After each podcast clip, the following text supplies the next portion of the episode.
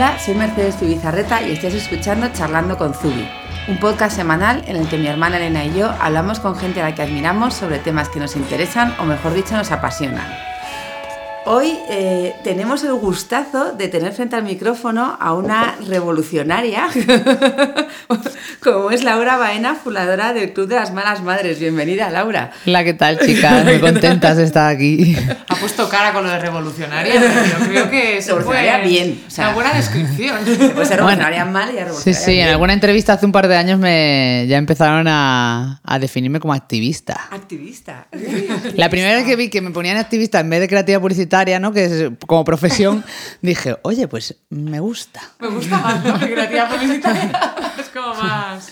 Bueno, para quien no la conozca, que lo dudo muchísimo, el club es un movimiento que lucha por la conciliación, aunque realmente ella nos lo va a explicar muchísimo mejor ahora en profundidad, eh, porque francamente es alucinante lo que estáis consiguiendo y lo que estáis removiendo. Ya sabéis que os admiro muchísimo porque tenéis una fuerza y bueno, todo lo que lleváis a cabo, o sea, no hay horas en el día. No hay límite. Aparte, Mer es un ejemplo de no madre, mala madre.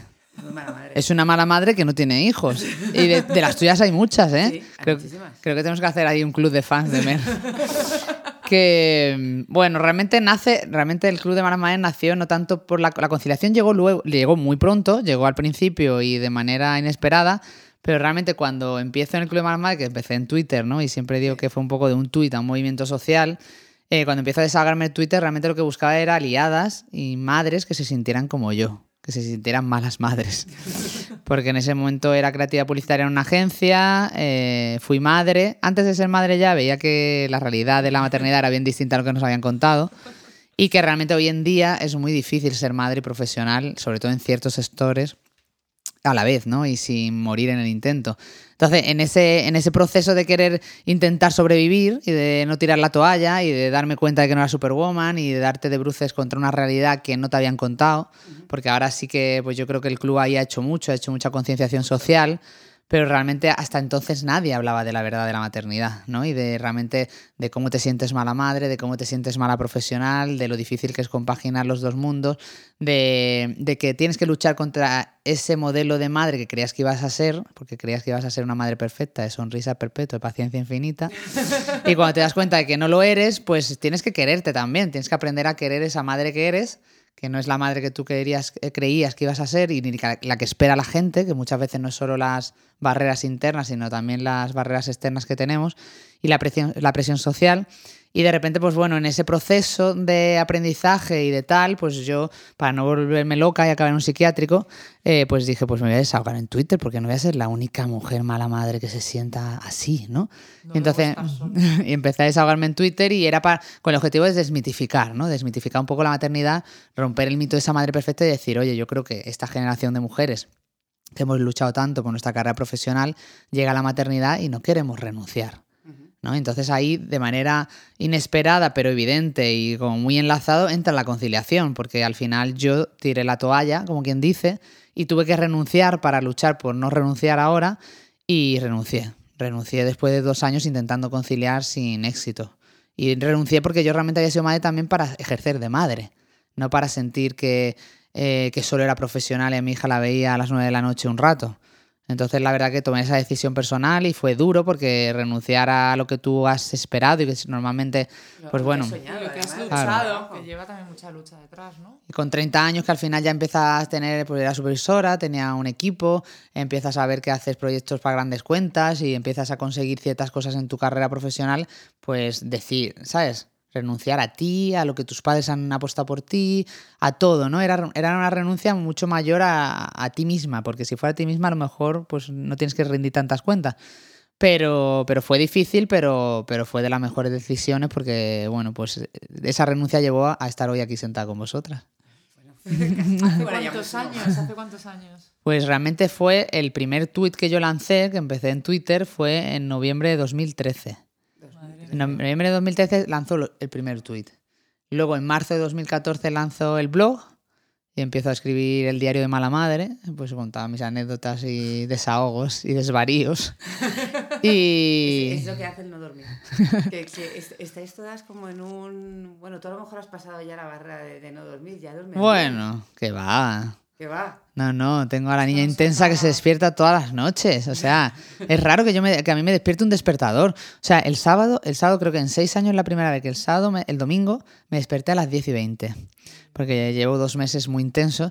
Y, y el buen padre se va los domingos por la mañana al fútbol.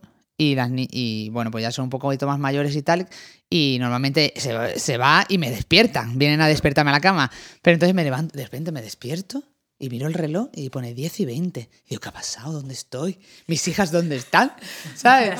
Voy, voy, al sal- voy al salón y de repente me dicen, no mamá, no hemos ido a despertarte porque papá nos ha prometido que si no te despertábamos, luego nos ponía una peli o algo así, ¿sabes? Y digo, chantaje emocional, porque realmente, porque realmente el buen padre sabía que está muy, muy cansada que necesitaba dormir, pero hacía como siete años, yo qué sé cuántos años decía que yo me levantaba a las nueve o diez. Sea, en mi casa todos los días, siete de la mañana, sea sábado, domingo, fiesta, y se despierta, pues la pequeña se sigue despertando por la noche. Así que no, es una fiesta la noche, Mer. Madre mía. Y este club que empieza un poco como un camino, decías tú, como de una sola dirección, en el que tú compartías cosas, pues poco a poco de repente te ves súper arropada por una, un montón de mujeres que quieren también compartir contigo, sentirte, sentirse contigo y, y estar todas juntas un poco hablando de lo mismo. ¿Cómo se gestiona una comunidad tan grande y con qué responsabilidad, no? Sí, la verdad que, la verdad que cuando me pregu- muchas veces me preguntan qué es lo que más orgullo, orgulloso te hace sentir, ¿no? Yo siempre digo que es la comunidad que hay y la de malas madres que se sienten representadas por mi voz. Pero realmente a la vez es también lo más difícil, que es la responsabilidad social que tengo y, y cómo al final pues te das cuenta de que tienes ese, papel, ¿no? Que te lo han dado sin tú haberlo buscado. Pero yo creo que también ha sido eso, ¿no? Ha sido como nació de manera tan natural y realmente conecta tanto conmigo y siempre he tenido mucho cuidado en que nunca perder la esencia y nunca hacer algo que yo no conecte con mi realidad, ¿no? Y es la lucha interna diaria que tengo en- a todos los niveles, eh, pues no lo pienso demasiado. ¿Sabes? La gente siempre que me para o me, o me pregunta o tal, y yo le digo, me dicen, qué cercana eres, tal. Y yo digo, no, pues sí que soy así. Quiero decir, eh, sí que he tenido la suerte o la visión de no perder eh, mi identidad, ¿no? Que eso es lo como el más miedo que me da, que de repente eh, todo esto, todo el tsunami que vivo a diario te arrolle y dejes de ser tú, ¿no? Eso siempre me ha dado como mucho miedo, pero el tenerlo como muy presente ha hecho que no, no pierda un poco el norte, ¿no? Pero sí que es verdad que, bueno, que de ese tweet pues empiezan a, a aparecer un montón de malas madres saliendo del armario, sintiéndose liberadas y empezando a poder vivir la maternidad con libertad, ¿no? Entonces, como creo tanto en lo que hago y, y conecta tanto conmigo y con mi esencia, me parece, esa responsabilidad es muy fuerte y es difícil, pero a la vez me parece súper bonita tenerla. Sí, cuando sale un poco desde dentro, desde la naturalidad y la autenticidad, como que no tienes que tener un miedo, al fin y al cabo, es un miedo, es una responsabilidad, pero no es un miedo tampoco, ¿no? No. Porque Sí, no tienes miedo a fallar porque eres tú. porque eres Entonces, eh, pues bueno, como y como siempre he intentado ser yo, pues al final ellas saben que soy así, ¿no? Entonces eso... hay- hay- muchas veces hay que, sí que hay que controlarlo a veces, ¿no? Porque sí que yo también me gusta mantener mucho mi parcela de, de mi intimidad y mi privacidad. Ujú. Ha, ha- ha habido una cosa que has dicho antes, que lo de las malas madres que no somos madres, las malas madres honorarias que somos ahí, que apoyamos la conciliación. Y hace, tiempo me pediste que escribiera además en vuestro blog, lo de conciliar no solamente es cosa de madres, y sabes que lo creo firmemente, que realmente es cosa de, de toda la sociedad. O sea, que, que también las que no somos madres tenemos que conciliar una vida. O sea, que realmente también ha sido una... La sociedad nos ha ido llevando hasta aquí y nosotras, hasta cierto punto, las mujeres, nos hemos dejado llevar y claro, hemos llegado a un punto en el que hemos tenido que decir hasta aquí. O sea, tenemos que decir hasta aquí todas un poco, porque esto no puede seguir así, porque yo también tengo que llegar a casa alguna hora, que lo hablábamos antes. Sí. Hay que llegar a casa alguna hora y hay que eh, vivir. Porque si no nos vamos a plantar, o sea, ahora mismo esta generación vamos a llegar a los 60 y vamos a decir, ¿qué ha pasado? qué, qué rápido ha ido todo esto. Esto ya no solamente que los niños crezcan, que, que es que no, no llegamos a todo. Ver a tus padres, ver a tus amigos, los 25 grupos de amigos que tienes, los, tal, los del trabajo, los del otro trabajo. Es que es alucinante. Tenemos que conciliar todos y todas, ¿no? Y eso es una Todos, realidad todos. y desde el Club de Malas Madres siempre ha sido la base, ¿no? Decir, al principio cuando nos presentamos como, y al final somos un poco el altavoz de la conciliación y te presentas con ese nombre, la, la gente tenía dudas al principio y pensaba que solo luchaban por la conciliación para madres, pero yo creo que con el camino se ha ido viendo que la primera petición que hicimos y que, fue a- y que se fue aprobada en el Parlamento de Valencia y en la Asamblea de Madrid fue incentivos fiscales para pymes que implantan jornadas continuas con flexibilidad horaria. Eso afecta a todas y a todas las, a todas las personas, ¿no? Sean padres, no padres, madres, no madres. Todos tenemos que conciliar, pero también porque es que sería un poco inteligente no hacerlo así como, como madre. Si yo como madre luchara solo para las madres y solo buscara beneficios para las madres, siempre seríamos el rival más débil. A día de hoy, las, porque siempre habría otras personas Sí. que podrían cubrir tu puesto o Sí. mejorar tus condiciones, ¿no? Sí. Y tu situación. Y a día de hoy las únicas medidas de conciliación existentes para las madres son la reducción de jornada y la excedencia. Y eso no son medidas de conciliación. No. Eso son medidas de renuncia en las que te apartan del mercado laboral, en las que te ponen una M de madre y pasas a ser una empleada de segunda. Entonces, hasta que no conciliemos todos y Mm. todos estemos en igualdad de condiciones, siempre va a haber un hombre, bueno, porque aquí, claro, aquí entra por un lado la diferencia entre madre Y no y, no madre. madre y la diferencia entre mujer y hombre. Entonces, siempre va a haber una mujer que haga, eh, que pueda trabajar mejor que tú como madre, por horarios y por flexibilidad. Siempre va a haber un hombre que trabaje mejor que tú como mujer. Entonces, la madre tiene dos barreras, ¿sabes? Y, y ese es real. Y es real porque a diario me llegan muchísimas consultas y muchísimas dudas y muchísimos mensajes de mujeres que se sientan en una entrevista de trabajo y te dicen, ¿y tú cuándo vas a ser madre? ¿Tienes pensado ser madre? Y ya te están poniendo esa M, ¿no? Eso es diario. Madres que despiden embarazadas, madres que despiden a la reincorporación. Eso es un día a día continuo. Entonces, hasta que no establezcamos un sistema donde trabajemos por objetivos, donde exista la flexibilidad, donde podamos trabajar de otra manera, donde podamos establecer otros horarios comerciales. O sea, Sí, no, muchas cosas que tienen totalmente. que entrar. Pero claro, que no podemos ir, ir solo algunos con la bandera de la conciliación, como estamos aquí, la que estamos en la mesa sentada, y entonces luchar contra corriente ante un sistema que impone unos horarios, unas medidas y unas jornadas imposibles. Imposibles, Imposibles. para esa conciliación personal de la que tú hablas. Porque no se trata solo de recoger a mis hijas, se trata de tu tiempo personal, de tu tiempo libre, porque es una realidad que las mujeres nos han... Yo digo que somos una generación de mujeres engañadas. Totalmente. Nos Somos, han engañado... un poco como, como la bisagra, ¿no? De repente, Sí. eh, vale, ya no somos como nuestras madres, no sé qué, está todo el mundo trabajando y tal, pero a la vez no hemos dejado ninguna de las Claro, dos cosas. Nos total. incorporamos a una, sumamos Sí. responsabilidades a tope, pero no es que no hemos dejado las otras. Exacto. Sí, sí, sí, sí. Así- Entonces, de repente, esto es imposible, es que estalla. Tal no, cual. la, la sociedad entera tiene que hacer cambios, o sea, des- desde aquí, o sea, desde... Yo, yo lo digo mucho, pero es que el prime time de la televisión no puede ser a las 9 de la noche. No, no, total. Y o a las 10. El No, prime a time tiene que 10 estar a las media. 8, de forma que la gente esté en su casa a las 7, de forma que los comercios se cierren a las 6 y media. O sea, simplemente una cosa tan tonta como esa haría que todos, o sea, que el telediario Mm. sí. se adelantara hora y media. O sea, si aquí hay alguien de televisión que nos oye, estaría muy bien No, que no, se adelantara, que todas las cadenas firmaran un convenio para adelantar su telediario una hora y media, implicaría que todo el mundo está antes en casa. Sí, lo que pasa es que esto es como que es antes, ¿no? Claro. ¿Por dónde empiezas? Claro. Y claro, la tele no va a hacer eso hasta que los eh, horarios comerciales cambien, hasta que el gobierno imponga medidas. Todos, todos y esto es, que trabajar y- y en esto es unido, porque al- lo que está ocurriendo ahora es que hay pymes con carácter familiar y más cercano como las nuestras, micropymes, llamémosle, sí. o mini, micro, micro, micropymes. Nanopymes. Eh, que estamos luchando por poder esta- hacer ambientes de trabajo flexibles, felices, en el que la gente se sienta Sí. a gusto y tenerles en cuenta a todos los niveles. Sí. Luego hay grandes empresas que tienen políticas de conciliación y están estableciendo políticas de conexión, Iberdrola, Cepsa, todas estas grandes empresas que sí que están interiorizando ciertas medidas porque pueden y porque tienen recursos humanos y económicos. Luego está la mayoría de las empresas que no hacen nada. Y luego está el gobierno que no hace nada. Sí. Entonces, eh, eh, no podemos dejar en manos de empresarios autónomos y pequeñas y pequeñísimas pymes el futuro de la sociedad. Es que Entonces, no tiene que haber. ni todas juntas, es que somos muy pocos. El gobierno final- tiene que, eh, que tiene que implicarse en esto y no se están implicando de la manera en que se tienen que implicar. Y, y no ya por, y no ya por la vida y por no acabar desquiciada, que ya lo estamos, sino también porque es que no hay futuro. Totalmente. Tenemos una pirámide poblacional invertida, la, somos el tercer país por, Europa, eh, por la cola de Europa en natalidad, y eso es una realidad que no se está tomando de verdad medidas reales que puedan incidir. Entonces, eh, bueno, independientemente de que el 40% de las mujeres deciden no ser madres por distintas cosas, pues es que eso es una realidad. Pero es que de ese 40 habrá gente que no quiere, habrá gente que no puede, y habrá gente que ni siquiera se puede plantear económicamente. Totalmente. Entonces, de esas personas que no se pueden plantear económicamente, si el gobierno no pone medidas de decir, oye, mire, es que en la universalización de las guarderías de 0 a 3 años, usted va a poder ir a una, a una entrevista de trabajo, va a poder coger un trabajo, porque es que hay mucha gente que no puede trabajar porque no puede pagar con quién dejar a los niños. O sea, hay una realidad social que a mí, y realmente de lo que me siento, eh, lo que más me gusta y lo que me siento orgullosa es en, es en ser la voz de la gente de la calle y la gente que está ahí fuera. Porque los políticos, los dirigentes, las grandes empresas se olvidan de la realidad. Viven en su burbuja, que ven solo su realidad y no están viendo la realidad de la calle.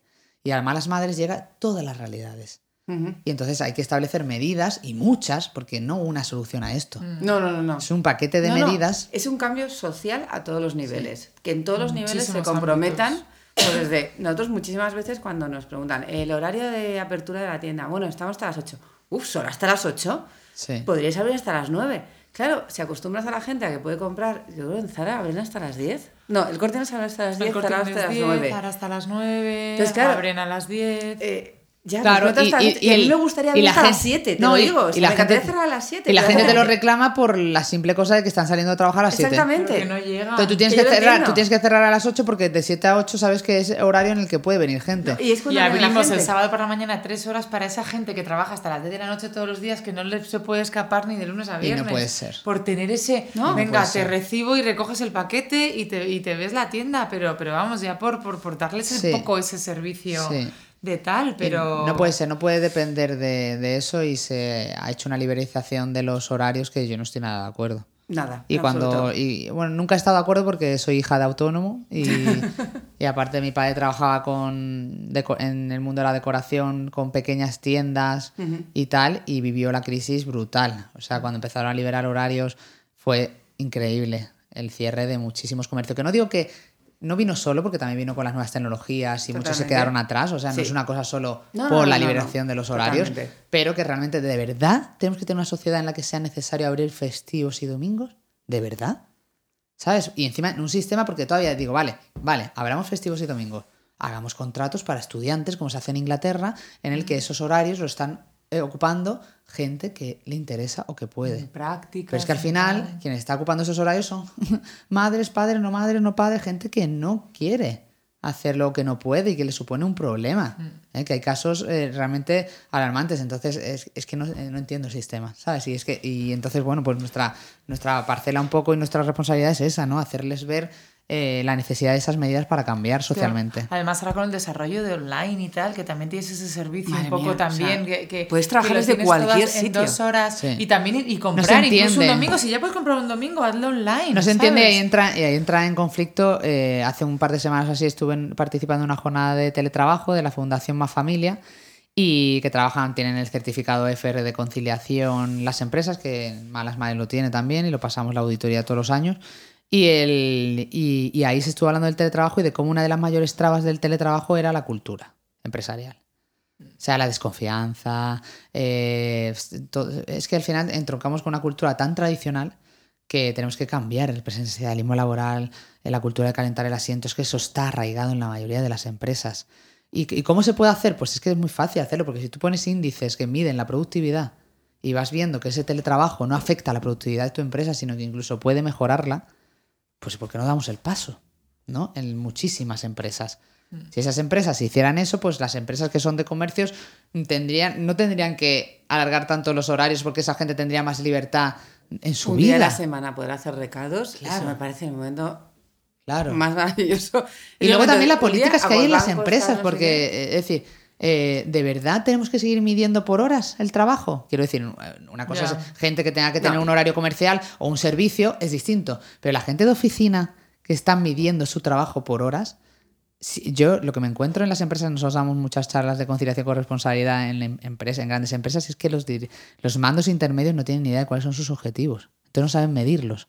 Entonces, como no sabes medirlo y como no sabes cuáles son los objetivos de tu equipo, pues mejor que estés sentado 12 horas, que algo hará. ¿Sabes? Te encuentras una barrera brutal. Nosotros cuando vamos a grandes empresas, lo que vemos es eso, que tienen grandes políticas de conciliación, planes de igualdad, pero que los mandos intermedios no están llevando las medidas abajo, porque no saben siquiera cómo hacerlo. Entonces hay un cambio cultural, pues eso, hay que, es que hay un cambio cultural a todos los niveles. A todos los niveles. Cultura en, en la sociedad, cultura en, el- en los líderes de empresa, eh, educación, en valores de igualdad, corresponsabilidad y de... Y, y te- y lo estáis viendo también, porque es que la gente joven no quiere trabajar 12 horas. No, No. no, no, para nada. La gente joven quiere flexibilidad. y Entonces, lo que decimos muchas veces a los empresarios es que o te adaptas a esa cultura o no vas a tener trabajadores en tu empresa. Mm. Porque ya esa cultura y de la que venimos, que hemos sido educadas nosotras de, sí. de muchas horas y de alargar jornadas y de, y de tal, eso ya no existe.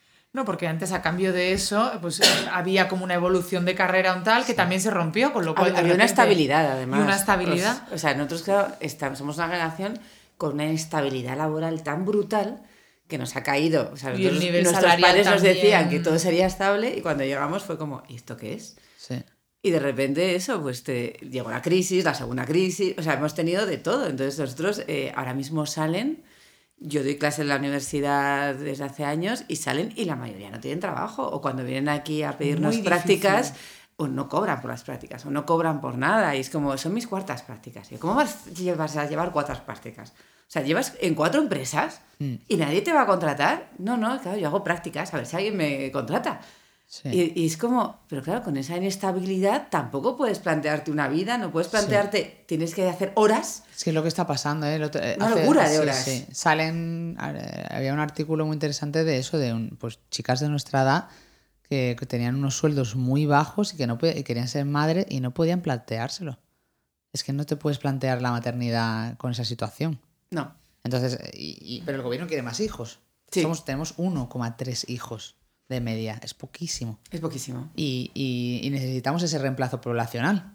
Pero no lo hay y no se está haciendo nada. No se está fomentando la natalidad, no se está apoyando la maternidad ni la paternidad de ninguna manera. Entonces eso es que al final es muy complicado. Muy, muy complicado. Pero vamos, es un trabajo de todos. Sí. Y, y todos tenemos que en nuestras parcelas ir, eh, a- ir haciendo esos huecos. Nosotros aquí en Zubir intentamos, pero yo creo que tenemos que intentarlo un poco más. Que a mí Laura me está dando muchas Sí, ideas. ahora ya es estamos- un problema. que Laura me dé ideas es un problema. Magdalena, muy gordo. Sí, Siempre se mía. puede mejorar, pero sí que necesitamos ese apoyo, ¿no? Yo siempre digo que cuando la gente dice, no, es que todo pasa por la educación y por lo... es personal, tal, no. Si no hay leyes que sean palanca de cambio, esto, ¿sabes? Pues como siempre se pone el ejemplo de, de cuando parecía que no íbamos a, a prohibir fumar nunca en ningún sitio, ¿no? Me parecía como impensable. Y ahora se hace, ¿sabes? Y luego también a Y mí lo hemos asumido todos. Bueno, ¿no? hicieron el intermedio de las peceras, esas terribles, Sí. que todo Terribles. tuvo que poner las peceras, que era Y mucho no somos- peor incluso. Y ya nos hemos acostumbrado, ¿verdad? ¿Por, por Hombre, qué no nos podemos acostumbrar a que los domingos y es verdad. festivos no abren los Y comercios? eso era yo radical. es O sea, facilísimo por- acostumbrarse, vamos.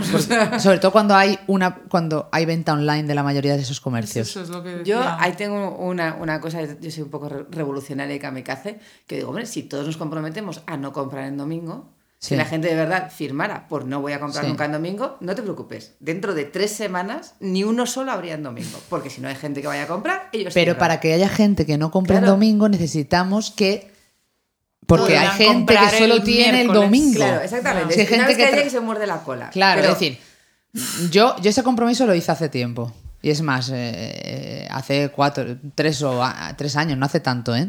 Pero me vi un día, un domingo, comprando en Zara y, y me sentí mal. Porque, bueno, porque me lo dijeron en redes, ¿sabes? Es decir, yo fui un domingo, tampoco, no era ni consciente que era domingo. Ya. Me faltaba un Eh, regalo. Era el día que tenías para Sí, no sé, era- tenía un cumpleaños una niña tal, voy a por un regalo y lo hice inconscientemente, habiendo venido de lo que os digo de mi educación, de que en mi casa nunca se iba a comprar los domingos. Mi casa nunca, de pequeña, mis padres se iban a, a comprar en domingo. Y, pero bueno, pues te vas a, ¿sabes? Te vas relajando y, y un domingo me vi comprando en Zara y una chica en, en redes sociales me lo dijo. Y, y yo, ¿sabes? Por eso muchas veces digo, las críticas vienen bien porque, porque te hace autocriticarte y dar pasos, ¿no? Y yo ahí reflexioné y dije, yo no puedo ir a comprar el domingo, porque va en contra de los principios, de, para mí, de lo que es la conciliación ¿no? y, y del avance de la sociedad. Entonces ya a partir de ahí no voy a comprar el domingo. Lo que pasa es que, claro, también ahí entras en conflicto un poco porque dices, bueno, ¿y un periódico? No compras el periódico o no desayunas o no comes. Es complicado, ¿eh? es complicado ser fiel a eso porque eh, una cosa son los comercios y luego también los restaurantes. Es complicado. Pero bueno, sí que por lo menos la reflexión Sí. y ver qué está en nuestra mano y qué podemos hacer, ¿sabes? Y- y Pero los- vaya, y- ya te y digo los que- pasos. ¿Tú tienes sí. claro en qué orden hay que dar esos pasos? Porque claro, tú dices, primero empiezo por mi familia. No compramos en domingo, no hacemos tal, no sé qué. Sí, Pero hace falta lo otro por otro lado. Claro, no ¿En qué orden se tiene que dar esto? O sea, realmente el Estado tiene que dar un paso adelante en un momento Sí, dado final- por delante de todos nosotros. Al final, los cuatro años que llevamos trabajando nos ha servido mucho para ver qué era lo necesario y qué es lo que está demandando la sociedad y cuáles son los pasos a dar, ¿no? Y nosotros, cuando hicimos el primer estudio hace cuatro años con Cira 13F y vimos que el 80% de las madres profesionales no pueden conciliar y que, más de, y que el 60% de las madres ha vivido situaciones negativas derivadas de su maternidad, empezamos a decir, vale, Hay unas barreras externas, las barreras externas que pone la empresa, las dificultades que te pone la empresa, eh, las barreras externas de la sociedad, de la cultura, de la educación, de tal, que no dependen de ti, pero es que luego nos dimos cuenta que hay unas barreras internas también, ¿no? Y es cuando dimos el paso a la corresponsabilidad. Eh, ¿Por qué? Porque también lo vimos en grandes empresas donde muchas mujeres no cogen puestos de responsabilidad, no lo hacen porque no tienen corresponsabilidad en el hogar. Entonces renuncian a esos puestos de responsabilidad por la falta de corresponsabilidad. Y una de las medidas claves para mí es que haya más mujeres directivas y más mujeres en dirección tomando decisiones y, teniendo el poder en esa sociedad para que luchen por nosotras, ¿no? Entonces, ahí en, ese, en ese proceso que hemos hecho de unos estudios y de ir viendo, haciendo talleres y de ir escuchando muchísimo de manera activa a la comunidad, pues hemos visto que hay tres caminos fundamentales, ¿no? Para mí. Por una parte está el gobierno y las medidas que tiene que imponer y que son las leyes palanca de cambio, como las que os decía, los permisos igualitarios intransferibles de maternidad y paternidad, que han sido aprobadas por decreto de ley y ahora parece que no lo van a, lo van a rechazar. Entonces eso, hasta que lo veamos, todavía nos queda un poco. luego la parte de la universalización de escuelas infantiles de 0 a 3 años y una serie de medidas que las jornadas flexibles, hay medidas que tienen que estar impulsadas por el gobierno desde ya. Nosotros nos gustaría luchar por un pacto de Estado por la conciliación. Creemos que esto no es un problema político, es un problema social y que todos tendrían que estar de acuerdo. pero por encima de eso, estamos en un momento político tan convulso y tan complicado que es surrealista. Luego, por otro lado, las empresas, las empresas, pues eso, ¿no? Pues con, con, pues con certificados que existen, como el FR de Más Familia, ¿no? Que todas las empresas que todas las empresas tuvieran ese certificado y que además las empresas que tienen ese certificado solo trabajaran con empresas que tienen ese certificado. Y eso generaría ese círculo de buenas prácticas entre ellos, ¿no? Y luego, por otra parte, la educación. La educación desde las familias y desde los colegios. Y a una en diversidad, valores con responsabilidad de igualdad, porque está claro que si, es, eh, si la base eh, no cambia, difícilmente podrá. Difícilmente, Pero bueno, es un camino largo. Y sí que hay países que sí que están logrando eh, esos pasos hacia la conciliación mucho por, muy por encima de nosotros? Bueno, realmente están en los países que han hecho esas medidas y que han tomado eso, y han dado esos pasos que tienen que ser realmente el espejo donde nos tenemos que mirar, ¿no? Y cuando decimos permisos igualitarios intransferibles de maternidad y paternidad, tenemos los países nórdicos en los que se ha hecho y se ha visto que realmente ha sido un avance. Entonces, cuando lo pasa que, bueno, eh, son países mucho más desarrollados económicamente que España, mm. por eso nosotros también sabemos que una de las, de las barreras que siempre ha tenido el gobierno para estos permisos ha sido lo económico, pues bueno, por eso han hecho un poco, eh, mm. han propuesto esto de ir poco a poco y cada año ir sumando, ¿no? Pero, pero hay medidas, ¿no? Y luego también pues hay otras medidas como, pues, por ejemplo, en Francia también tienen lo de la bolsa de horas de trabajo, ¿sabes? Que aparte, si se agota tu bolsa de hora de trabajo, ya tiene que forzar a que tu pareja lo haga. Con lo cual, si tú tienes una bolsa de hora de trabajo para la parte de familia y la has agotado, pues estás obligando a que tu pareja, la... es decir, hay muchas medidas, para mí es fundamental la implicación del hombre en el cuidado de las tareas domésticos familiares. Y eso no implica solo a las madres, implica a toda la sociedad. Porque en el momento que ese hombre también está medido con el mismo rasero que la mujer, estaremos hablando de otras cosas. Lo que no puede haber es una fuga de talento femenino como hay. Lo que no puede pasar es que seis de cada diez mujeres renuncian a su carrera profesional al ser madres y hay realidades sobre la mesa que hay que romper. Y para eso tiene que implicarse el hombre. Pero ¿cómo se va a implicar el hombre si las mesas de decisión y de poder están representadas solo por hombres?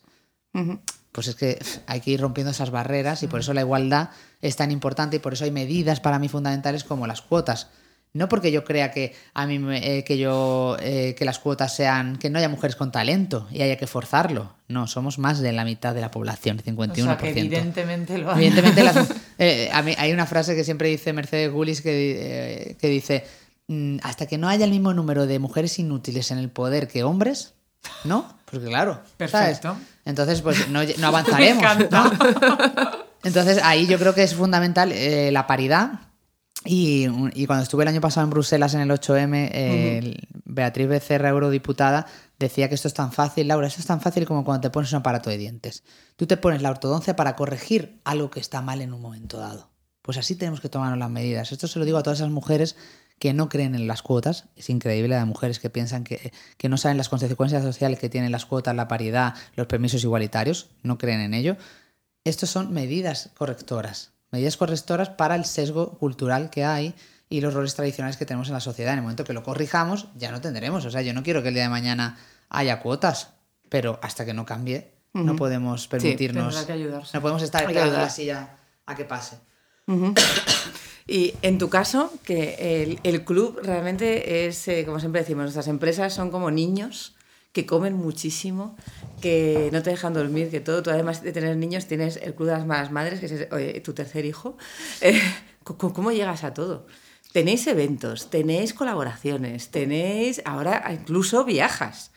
Porque habéis eh, instaurado el Malas Madres on the Road, que habéis hecho el de, el de Málaga, porque era un exitazo brutal, Sí, ¿no? muy guay, teníamos muchas ganas.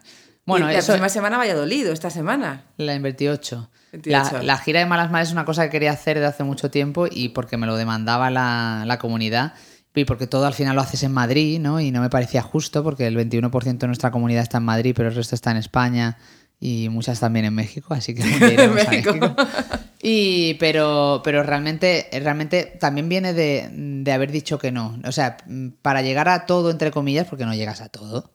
Es decir, Sí. sería surrealista No decir que llego a real. todo, no es real. Eh, me voy poniendo metas alcanzables, porque si quisiera hacer todo lo que quiero hacer sería imposible. Digo tanto que no. Digo que no al 99% de cosas que me llegan importante es pero eso. ¿eh? a todo, o sea, eh, sí que y siempre y lo, lo bueno que yo siempre cuando cómo lo haces, yo siempre digo que otra hay cosas que no tengo y tengo muchas debilidades, pero creo que tengo visión a la hora de decidir lo que sí y lo que no, porque es muy difícil. Esto es un tsunami y te llegan tantas cosas este, que nunca sabes cuál es la tecla que vas a coger y vas a hacer esto y va a funcionar o tal, es decir, hay mucha prueba error.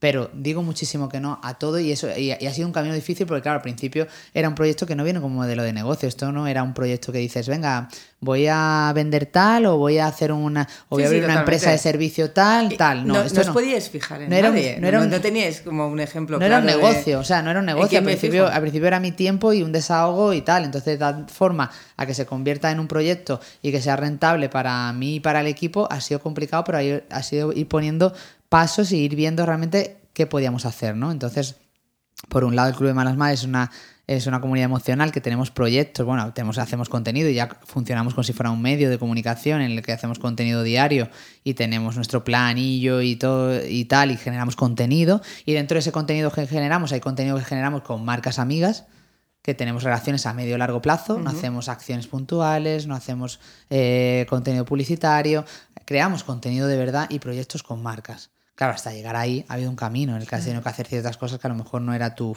tu, lo que tú Más querías hacer. Prueba, error. Pero, pero ese era el objetivo y el objetivo era hacer proyectos que siempre tengan un denominador común que sea ayudar a las malas madres. Todos los proyectos que hacemos tienen que ayudar de alguna manera a malas madres. Es decir, pues ayudarla en que sean conscientes de que tienen que cuidarse. Como el proyecto que estamos haciendo a la hora de cuidarse.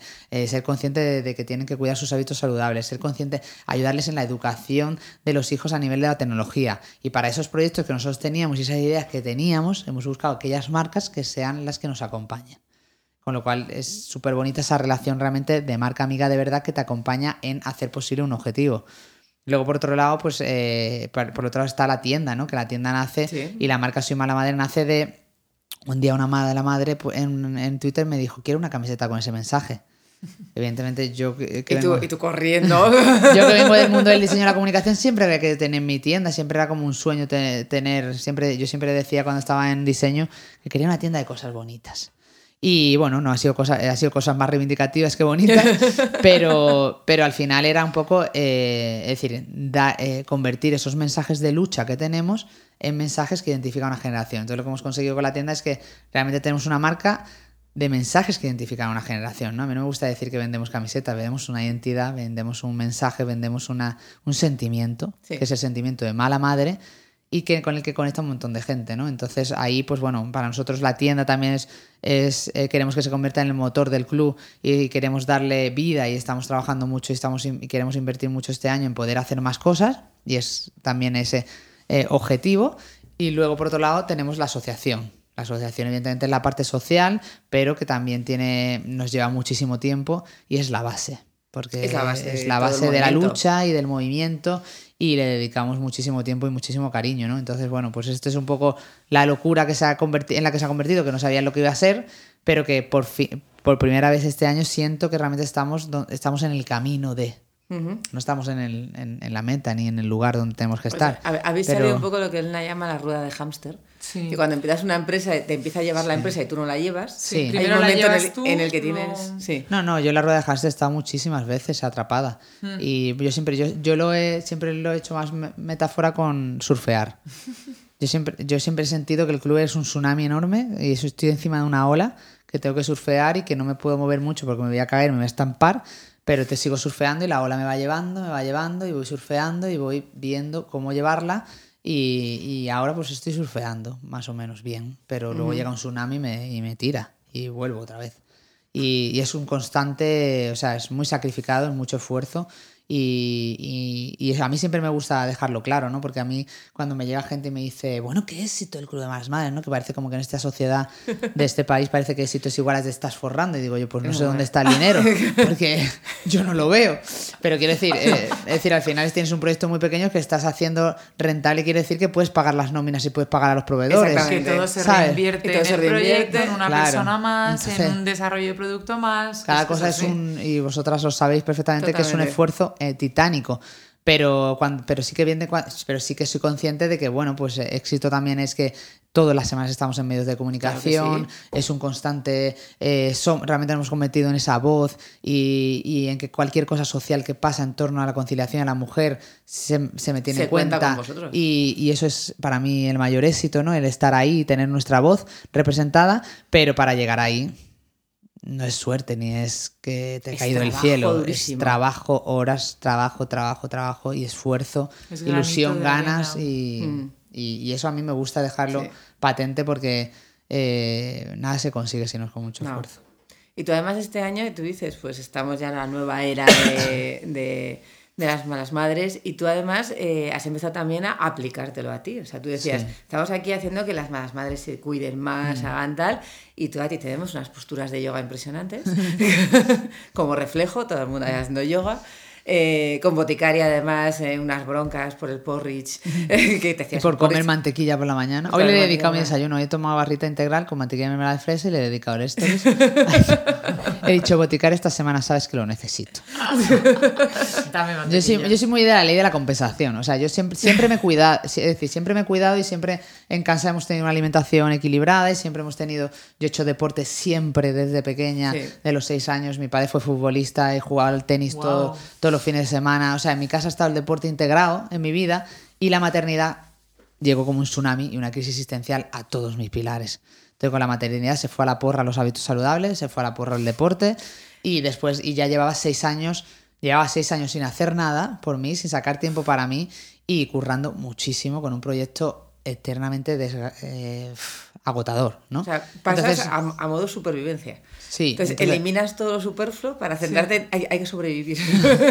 totalmente, ¿no? Y, y- bueno, y, y- sí que es verdad que cuando las niñas son tan, tan pequeñas, sí.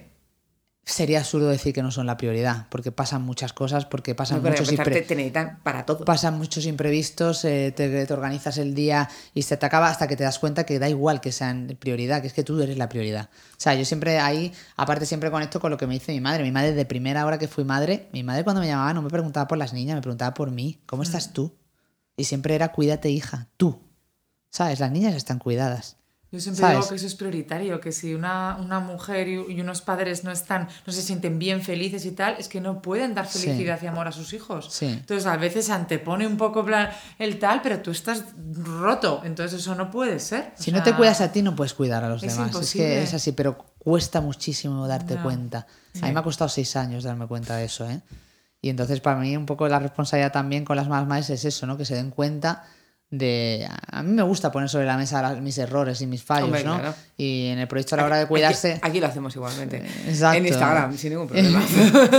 y, y ahí es cuando dices tú, joder, yo paso por aquí, no pases por aquí, ¿no? Porque realmente Sí. luego se hace muy difícil, ¿no? Y yo he tenido momentos en los que he perdido el control y he sentido que o me cuidaba o realmente esto se iba al traste y no tenía ningún sentido y perdía la salud o perdía mi vida, ¿sabes? Entonces, de perder el control es cuando, cuando pierdes el es como cuando es como cuando me preguntan a lo mejor y, mm, ser la voz de un montón de mujeres trabajadoras, ¿no? Yo he tenido que sufrirlo. O sea, creo que no, no podría defender la conciliación como la defiendo si no lo hubiera sufrido. Pues igual creo que no podría eh, decirle a las malas madres que se cuidaran si yo no hubiera si yo no me hubiera no cuidado, ¿sabes? Porque si me hubiera cuidado siempre, pues a lo mejor no hubiera sido consciente de tomar contacto con el- el- la falta de cuidado, ¿no? Entonces ahí, pues eso, estoy intentando priorizar. Llevo dos semanas fatal. eh, que estoy haciendo Bueno, siempre fatal. hay altos y bajos. Pero lo bueno que tengo es que me rodeo de gente también, de muchas hadas madrinas, que hoy esta mañana ya me estaba escribiendo Raquel de Mamifi para decirme cómo va, cómo va la semana, porque lleva dos semanas diciéndome, hola, estoy aquí. Entonces rodearte de gente que te ayude y que, Que te, impulse empuja. está muy guay, ¿no? Y tenemos que tener eso- esos aliados. Para mí mi mayor aliado siempre ha sido el buen padre, ¿eh? O sea, el que cogió y me empujó y me dijo, Sara, a correr, a correr. y haz lo que sea. Entonces, cuando la gente. Es curioso, ¿no? Porque también hay un. que es eh, Alguna vez me ha llegado algún mensaje de. Jo, y ahora encima corres, ¿no? Como esa parte que parece que es que eres superwoman. ¿Sabes? Como si fueras. No, no, no, perdona. Yo he empezado a correr y he empezado a cuidarme para no volverme loca. Y porque necesitaba desconectar. Y vosotros lo sabéis, cuando tienes un proyecto Sí. tan intenso, Sí. o te buscas tus parcelas y tus tiempos, o, o Pues- es infernal porque nunca hay un momento de parar. Sí. Eh, Es que siempre, no hay un, para nunca. siempre hay un momento de mejorar. Y si eres exigente y quieres lo mejor para tu proyecto y para tu gente y para las malas madres y para luchar por la conciliación y pim pam, nunca ves el fin. Totalmente. Entonces ahí o ponía yo una barrera y bueno, y ahí me ha ayudado mucho el buen padre en decir, porque es corresponsable y somos muchas veces el, el más corresponsable que yo todavía, eh, ha sido fundamental, si no es imposible. Y no solamente te pusiste a correr tú, sino que nos hiciste correr. ¿Cuántas fuimos? Ese día, ¿cu- ¿cuántos fuimos ese día que nos pusimos Había a correr? 3.500 en toda España porque había, éramos 2.500 ese día allí y 1.500 en el resto de España. Y no solamente nos pusiste a correr a todos nosotros, sino te- que pusiste a correr al presidente de gobierno para que se diera cuenta de todo lo que estábamos allí. Porque yo, yo soy así, si hago las cosas lo hago ahí, a, a- Claro. a lo grande, O sea, ¿sabes? yo estaba flipada. De repente empezó a llegar como escolta gente. ¿Quién es este? ¿Está el presidente de gobierno que va a correr con Laura? y Laura me la puedo imaginar todo el camino taladrándole la cabeza. Fueron los Tú cinco- tenías un discurso ahí preparado de minuto a minuto cada zancada. Pero vaya- Y tienen que hacer, y tienen que hacer. Y... La verdad que me lo, me lo puso fácil entre comillas porque él llegó y, y, y declaró allí, empecé, sus palabras fueron realmente a hablar de que presentaba los presupuestos y se comprometió antes de empezar a correr a dos medidas. Entonces, claro, ya se había comprometido. Yo lo que buscaba con- en la carrera era que se comprometiera, pero él ya se había comprometido. Otra cosa es que lo cumpliera, pero comprometerse se comprometió nada más llegar.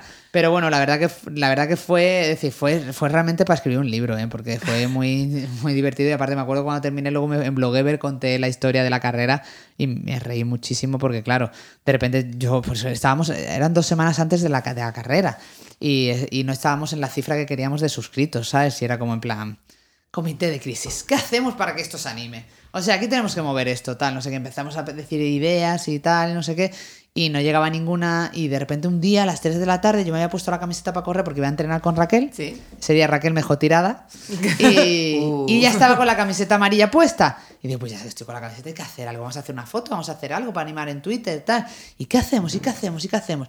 Joder, pues vamos a comprometer a alguien, Vamos, eh, porque veníamos de haber preguntado a las, a las madres quién querían que corriera.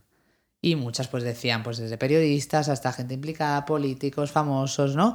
Y mucha gente pues decía alguien político, ¿no? Pues una Carmen Calvo o un presidente o alguien que se comprometiera de verdad. Carmen Calvo no nos aguantaba. Y de repente dijimos en Twitter, y digo yo, pues llamamos, vamos a poner algo a Pedro. Y pues em- empezamos a decir, ¿qué tweet ponemos a Pedro como super institucional? ¿Sabes? En plan, "A ver, Pedro, si quieres comprometerte, tal. Nos parecía todo tal. Entonces de repente nos vino la idea de decir, vamos a llamarle como Penélope llamó a Pedro Almodóvar. Y me puse a gritar allí en medio de la Torre Picasso que tenemos al lado de tal, Pedro, Pedro. Y por la tarde me estaban llamando de, la, de comunicación del PSOE de que Pedro ya sabía tal. Y fueron dos semanas de locura auténtica de llamadas desde presidencia de película de, americana. O sea, película americana de verdad. De, hasta El que gabinete. Claro, hasta que llegan de realmente eh, a correr a tu lado y te ves corriendo 5 kilómetros con el presidente a tu lado. Que fueron que, que- que cuando terminé la carrera, que acabé agotada, no por lo físico, sino por lo emocional. Porque yo por dentro era como que acabe ya esto, por favor, no Hombre, puedo qué más. tensión. Qué tensión, ¿sabes? Madre y lo que tú dices, claro, yo como eran 13 obstáculos, la carrera eran tres obstáculos, Sí. que cada uno representaba un obstáculo que tenemos la mujer profesional en nuestra carrera, pues de repente era, claro, cuando llegamos a un obstáculo era como, voy a contarle esto. ¿Sabes? Ya el- uno de los últimos que eran los 54 min- escalones, que sí. representaban los 54 minutos de tiempo libre que tiene la mujer profesional hoy en día, era como ya agotada. Porque, Pedro, Ay, Dios mío. me faltaba ya el aire para contarle el último obstáculo. Y bueno, ahora me río y fue muy divertido, pero realmente fue, fue bastante tensión, pero para mí fue un hito porque fue, y no porque eh, el Club de Malasma es totalmente apolítico y no, y no nos unimos a ningún partido político Hombre, porque pero somos un en movimiento social. no era un partido político, Era el presidente, del gobierno. Exacto. Ya claro, es que era el presidente del gobierno. Si gobernaba el PSOE, pues gobernaba el PSOE. El ayuntamiento de Alcobendas donde estábamos era del PP. Estaba Ayuso del PP. Estaba Begoña Villacís, que es fan número uno del club sí. de Ciudadanos. O sea, estaban invitados todos los partidos políticos, pero era el presidente. Sí. Y, y es un hecho histórico que es la, primer, la primera vez que un presidente del gobierno que ejerce de presidente corre una carrera popular. Entonces es muy fuerte el presidente con su carreta- camiseta yo no renuncio amarilla, allí comprometiéndose a dos medidas, ¿no? Luego, pues yo, yo se lo dije, claro, digo, hay 600.000 malas madres pendientes de que cumplas con tu promesa. Ahí estás tú. Y, Ah. y bueno, ahí estamos, que bueno, pues realmente los permisos se han aprobado por decreto ley, pero va a ser más difícil de lo que creemos, ¿no? Pero bueno, y la verdad que fue, fue realmente súper Sí. súper interesante, ¿no? Sí. Llegar a vivir ese, ese momento. Ah, que yo digo que como cuando sea una viejecita loca que acabe en un psiquiátrico, eh, le diré, porque yo corrí con el presidente. Y la enfermera dirá, esta se le ha ido la cabeza. Me encanta, es muy de Yo me película. lo imagino, ¿sabes? Yo Será la veo. tomates verdes fritos. Total. Eh, diciendo, veo, yo hice no sé veo qué. La, veo la imagen Es la total. imagen. La imagen del fin de mis días. Y nadie me creerá. Sí, sí. Lo, lo- lo bueno de esta época es que hay testimonio gráfico de todo. Sí, cierto. De por todos lados. Llevarás tu foto que sacarás de la bata. Mira. bueno, nos hablas, también hablas mucho de tu tierra santa, de tu Málaga, donde además vive tu hermana, que ya nos contabas.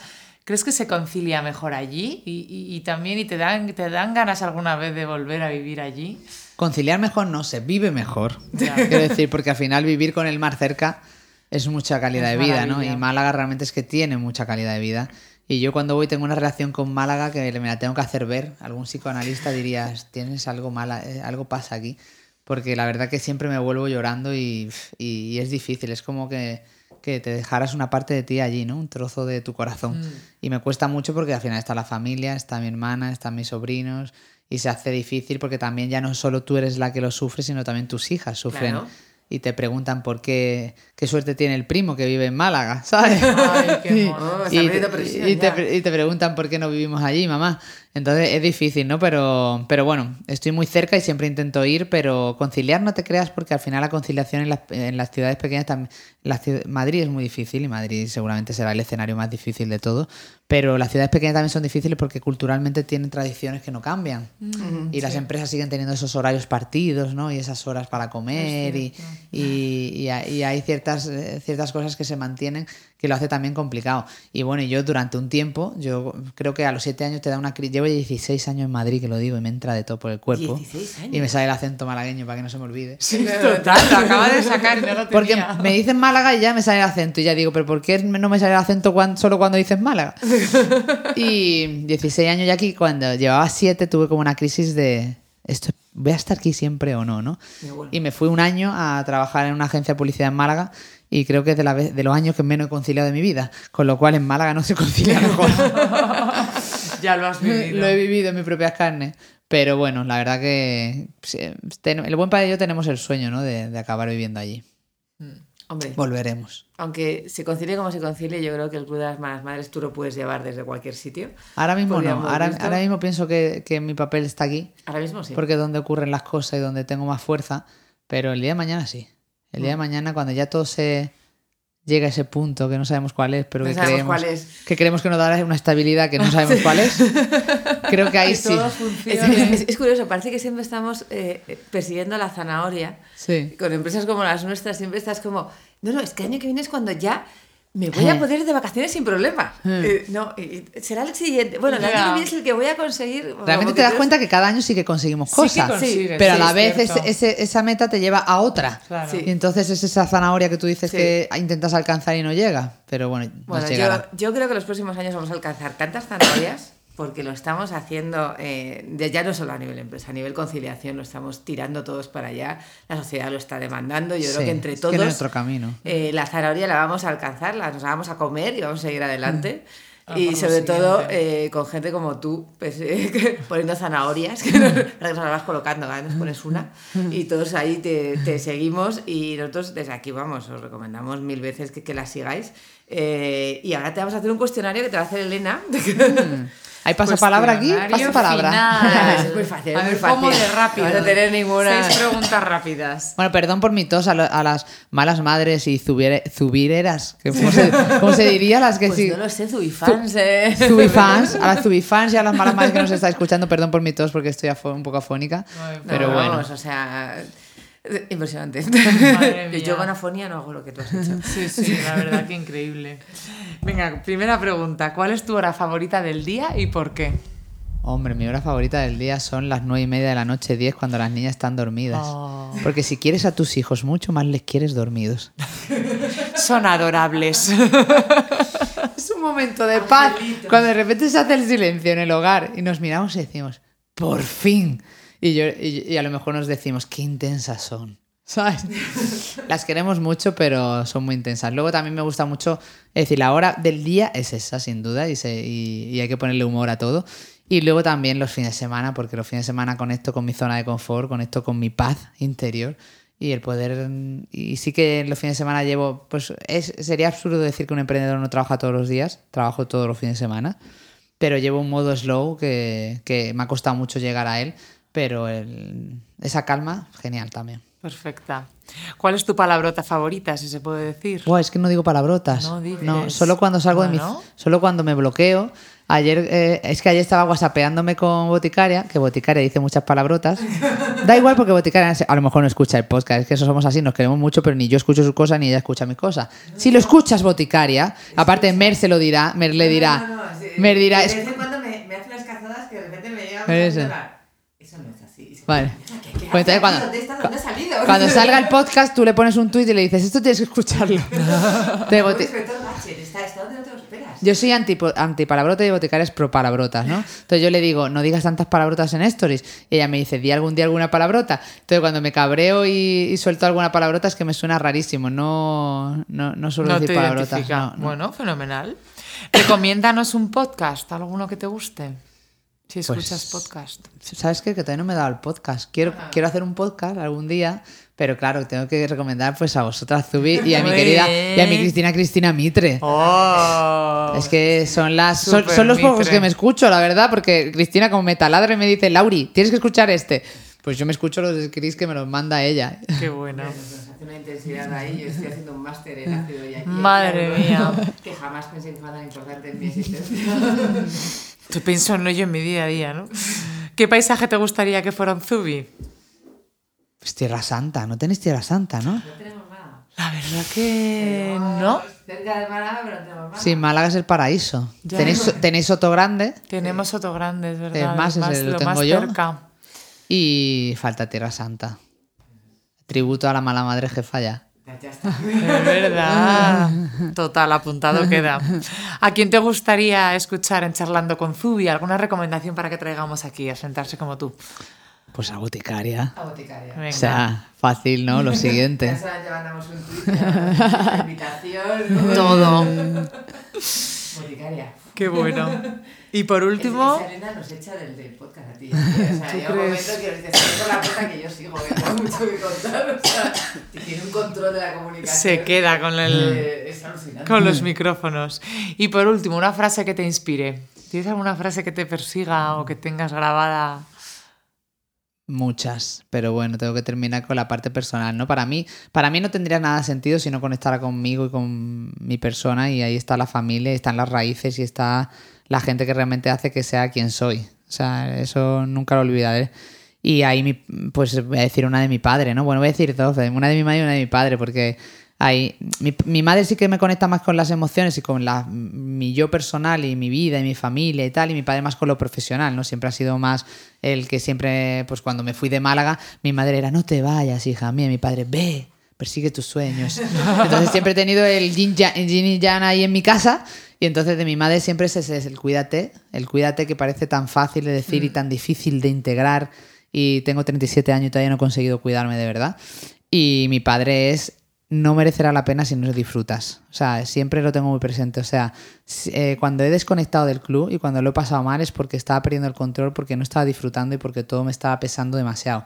Entonces siempre conectaba con eso de el día que no disfrutes no merecerá la pena. Y, entonces siempre tienes que conectar con eso, con el disfrutar, con que merezca la pena y con estar haciendo algo con lo que realmente te sientes orgullosa. Entonces ahí están ellos dos que para mí son súper importantes. Bueno, pues nos encanta. Disfrutando. Disfrutando, obviamente. Pues nada, o sea, solo podemos darte eh, mil gracias por venir. De verdad, Laura, sabemos lo ocupadísima que, que tienes todas tus horas. Y, y nada, recomendar a todo el mundo, no solo que sigan a las malas madres, o sea, lo que hay que hacer es cambiar las cosas. O sea, cambiar desde nuestra parcelita y además exigir a los de arriba que cambien también. O sea, nosotros desde aquí queremos que todos nos hagamos responsables.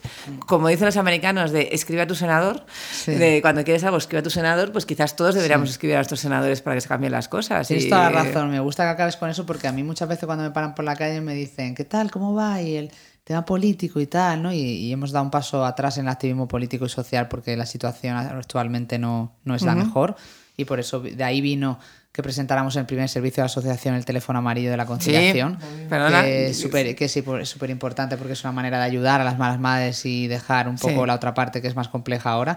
Pero yo una vez vi a una viejecita en un documental que decía, cambia la sociedad que ah, lucha por la sociedad que quieres, ¿no? Sí. Lucha tú. Tú. Tú, es decir, yo voy a intentar hacer todo y tú y cada uno estamos intentando hacer de nuestra parcela y tenemos una responsabilidad porque tenemos un altavoz y tenemos unas redes y hay que tomarla con esa responsabilidad, pero que cada una luchemos por la sociedad que queremos. ¿no? Sí, nosotros estaremos para hacerlo más grande, todo lo que podamos pero necesitamos que cada uno, desde su parcela, desde sus empresas, desde, su, casa, sí. desde todo, todo. De su colegio, de su barrio. esa responsabilidad de no tirar el papel en la calle y tirar la papelera. E, es, eso, desde ahí se empieza a hacer sociedad. Y de cuidar y de querer y de ser más empático. Tenemos que quedarnos también con eso. Mira, eh, algo muy importante también a nivel emprendimiento y a nivel de la vida, la empatía. O sea, falta tanta empatía en esta sociedad, ponerte en el lugar del otro antes de hablar y antes de, de juzgar y esto conecta mucho con las redes sociales y con un poco también lo que vivimos muchas veces. Yo siempre me siento, yo me siento bastante querida y poco atacada en las redes y eso me hace seguirlas porque si no, yo, yo no creo que fuera capaz de, de, sufrir lo que sufren muchas compañeras. Totalmente. Pero yo, no sería capaz. Yo no sería capaz. Yo realmente he podido tener a lo mejor dos comentarios negativos en cinco años. O sea, es que es una cosa de, de verdad, me siento súper querida y súper acompañada. Por eso me gustan tanto. Yo, además, igual, yo creo que también, pues a lo mejor por eso nos gusta y no queremos dejarlo. Claro. Porque realmente tenemos mucho bueno. Sí. Y las críticas que llegan siempre son con respeto y con educación. Entonces, eso, pero es que hay que tener, hay que practicar más la empatía y el amor. Amor y paz. Amor, amor, y paz. Amor, amor. Pues nada, con eso terminamos. Yo que soy tan eh, activista y acabo mística. A lo mejor tienes que hacer, abrir un podcast místico. ¿Te imaginas? Del amor, de la paz. duraría súper poco, pero sí que creo que esos valores que tenemos todos no se deben de perder. No, son importantísimos para todo. Pues nada, mil gracias por venir, de verdad. Eh, y muchas gracias por escuchar a todos este nuevo capítulo de Charlando con Zubi. Si os ha gustado, os animamos a compartirlo en redes sociales. Podéis encontrar todas nuestras charlas en nuestro canal de iTunes Charlando con Zubi y en nuestro blog. Nos despedimos hasta la semana que viene con un fuerte abrazo. Gracias.